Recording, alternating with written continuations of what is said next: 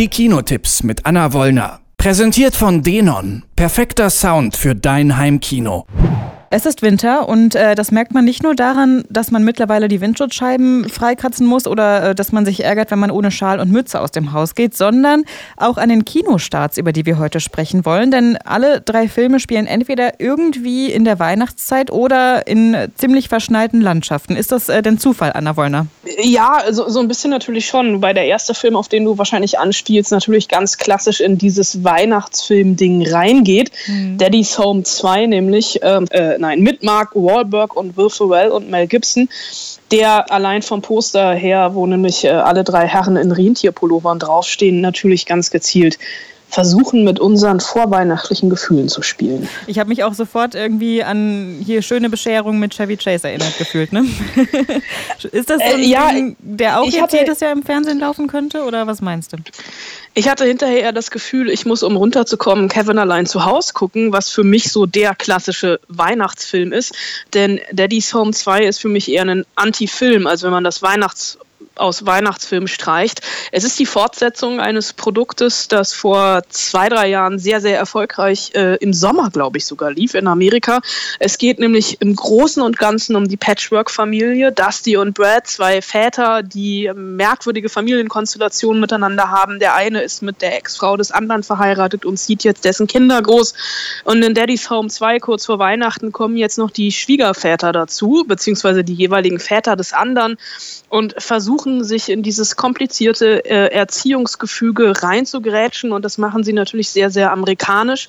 Denn es ist ein Film, der voll auf die Zwölf beziehungsweise voll auf die Nüsse zielt. Und diesen testosterongeschwängerten, männlich geprägten Fäkal-Jungs-Humor voll ausspielt und wirklich jeden Karlauer mitnimmt.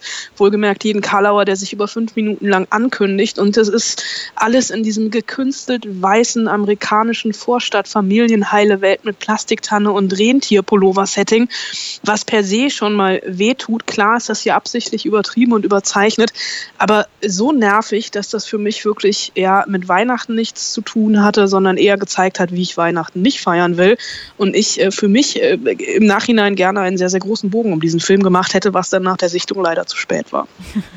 Also da auf jeden Fall schon mal kein, äh, kein Tipp von dir, würde ich sagen. Aber vielleicht für Film Nummer zwei der zwischen zwei Leben heißt, mit Idris Alba und Kate Winslet, hat er ja schon mal eine ziemlich vielversprechende Besetzung, finde ich. Und da kommt auch die verschneite Landschaft ins Spiel, die ich eben äh, schon ein bisschen untertrieben angekündigt habe, würde ich sagen. Ja, verschneite Landschaft, das klingt so ein bisschen nach romantischem Spaziergang oder romantischer Kutschfahrt durch die Berge. Ist hier ähm, alles andere als ja, romantisch, jein, ähm, angenehm überhaupt nicht. Die beiden äh, stürzen nämlich mit einer kleinen Sportmaschine in einem sehr, sehr krassen Bergmassiv ab. Zwei Unbekannte, die sich am Flughafen kennenlernen, als sie versuchen, einem Sturm, glaube ich, zu entkommen und einen älteren Herrn anheuern, der eben diese Sportmaschine hat, dass der sie äh, dort rausfliegt weil er hat eine wichtige Operation und sie will am nächsten Tag eigentlich heiraten.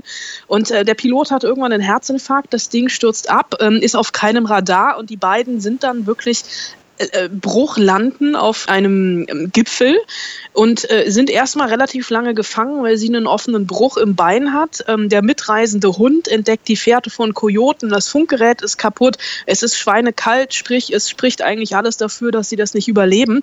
Aber wie das mit Bergen so ist, es gibt einen Weg und der geht nach unten, den versuchen sie zu finden, sind Wochen oder gar Monate lang unterwegs und wir haben hier zwei gut aussehende junge Menschen des unterschiedlichen Geschlechts. Wir ahnen natürlich, was kommt irgendwann kommt dann doch die Romantik ins Spiel und die beiden verlieben sich ineinander. Es ist also so ein klassisches Survival-Liebesfilm-Drama. Ein bisschen wie die Titanic, nur ohne Untergang und für mich auch ohne die ganz, ganz großen Gefühle.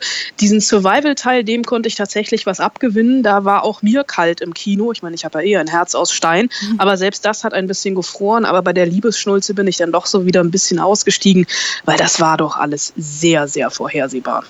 Ein bisschen um Liebe geht es ja auch im dritten Film, äh, den wir hier noch besprechen wollen. Last but not least haben wir nämlich noch A Ghost Story im Angebot.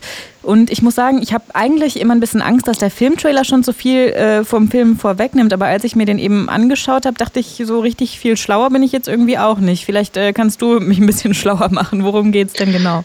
Klar hat ähm, A Ghost Story eine Handlung, aber die findet eigentlich nur am Anfang statt, denn danach wird der Film zu einer ja, ganz, ganz besonderen, sehenswerten Geistergeschichte, die aber mehr so eine traumwandlerische Erfahrung ist als wirklich ein Film. Also A Ghost Story ist natürlich eine Geistergeschichte, aber nicht im klassischen Sinne von Horror, sondern eher von Bettlakengespenst. Denn Casey Affleck spielt hier mehr oder weniger ja ein Gespenst, wie wir früher selber als Kinder Gespenst gespielt haben, nämlich einfach mit einem Bettlaken über dem Kopf. Ist er da wirklich unter dem Bettlaken drunter? Also spielt er das auch wirklich also, selber? Es gibt eine Szene, in der er sich verwandelt vom Menschen, den er ist, in dieses Gespenst. Also beziehungsweise er steht einfach auf. Er ist zusammen mit ähm, einer jungen Frau, die richten sich gerade häuslich ein, wollen ihr Leben miteinander verbringen. Dann stirbt er bei einem Autounfall und ähm, sie identifiziert seinen Leichnam im Leichenschauhaus und er ist einfach abgedeckt mit diesem Tuch. Und in dem Moment, sie geht und er steht auf und folgt ihr mit diesem Tuch und wird ein Gespenst. Ob da jetzt wirklich Casey Affleck die ganze Zeit runtergesteckt hat, das ist ein Fakt, den ich tatsächlich noch recherchieren wollte wollte. Ich kann es mir eigentlich kaum vorstellen, aber man, man sieht es nicht. Aber ich gehe einfach davon aus, ich bin so naiv, dass Casey Affleck einfach mit einem Tuch über dem Gesicht gespielt hat. Und ja, es ist einfach ein ganz, ganz... Ähm, großartiger Film, äh, der unglaublich viel über Trauer erzählt, über die Liebe, den Tod und ja auch Familie, weil der Film irgendwann kippt. Also es ist jetzt nicht diese klassische Liebesgeschichte, die man vielleicht vermutet, weil er so ein bisschen als Gespenst oder als Bettlakengespenst gefangen ist in so einer Art Zwischenwelt in diesem Haus. Denn sie geht irgendwann, sie zieht aus und er bleibt und bekommt mit, was weiter mit diesem Haus passiert. Und der Film hat ein ganz besonderes Format. Also wir sind ja gewöhnt, klassisch 16 zu 9 im Kino, aber hier sind die Bilder quadratisch, also 1 zu 1. Und deswegen wirkt dieser ganze Film wie so eine lange melancholische Dia-Show.